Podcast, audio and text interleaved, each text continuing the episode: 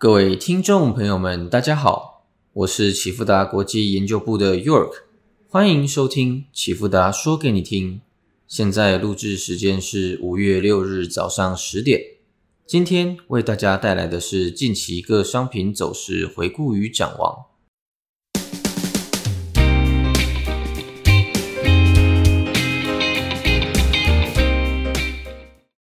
本周最重要的 FOMC 利率决议终于落地，加息两码符合预期，缩表的部分则偏向于温和。联总会决定从六月一日开始，每月四百七十五亿美元的步伐进行缩表，三个月内逐步提高缩表上限至每月九百五十亿美元。缩表的部分不及预期，有关于缩表的进程，可以参考上周 Podcast 的内容。本次利率决议，FOMC 声明称高度重视通胀风险，预计继续加息是合适的。联准会主席鲍威尔也表示，通胀过高，接下来的两次会议上分别加息五十个基点是个选项。但关于加息七十五个基点，鲍威尔说这不是委员会积极考虑的事情。有人认为此话意味着他排除了加息七十五个基点的可能。因此，本次利率决议整体而言是偏向于鸽派的。但是，彭博社的 Jersey 则警告，市场可能将缺乏七十五个基点加息错误解释为鸽派。一系列五十个基点的加息，而没有七十五个基点的加息，实际上可能意味着更高的终端利率。此外，鲍威尔表明，联准会可能会迅速采取行动，这很可能意味着，如果通胀仍然居高不下。加息三次以上的五十个基点是有必要的。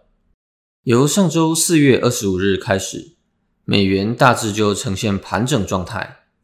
对于联准会的紧缩预期推升美元，但是近期公布的美国 GDP 与核心 PCE 相对而言是不及预期的，对美元也产生一股打压的力量。五月五日 FOMC 利率决议落地，鲍威尔传达鸽派讯息给市场。美元进行一波修正，约由一零三点六向下修正至一零二点四，但修正不到一天，美元再度拉升。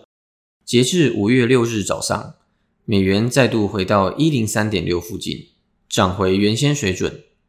当然，股市相对而言表现就没那么好看，反弹仅仅一天马上暴跌，S M P 五百和纳斯达克前一天的反弹都完全不复存在了。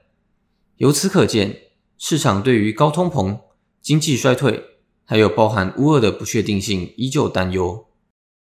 关于黄金的部分，在联准会利率决议前呈现跌势，最低曾经达到一八五零，随后反弹至一九一零，也如同上周 Podcast 中所述。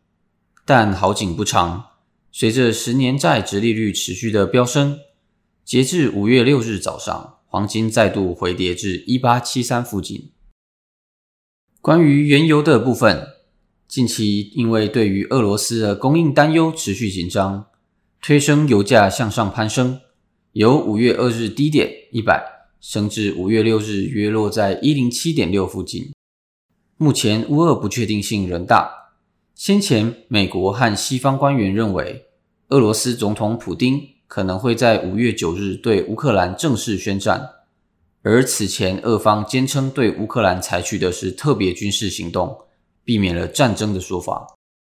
这边向大家科普一下，为什么五月九日对俄罗斯来说这么重要？五月九日是俄罗斯卫国战争的胜利日。一九四五年五月八日当地的午间，纳粹德国正式签署无条件投降。此时，苏联时间已经是五月九日的凌晨，因此苏联将五月九日定为卫国战争胜利日。苏联解体后，俄罗斯仍然沿袭了这一项传统，而现在胜利日是俄罗斯最重要的节日之一。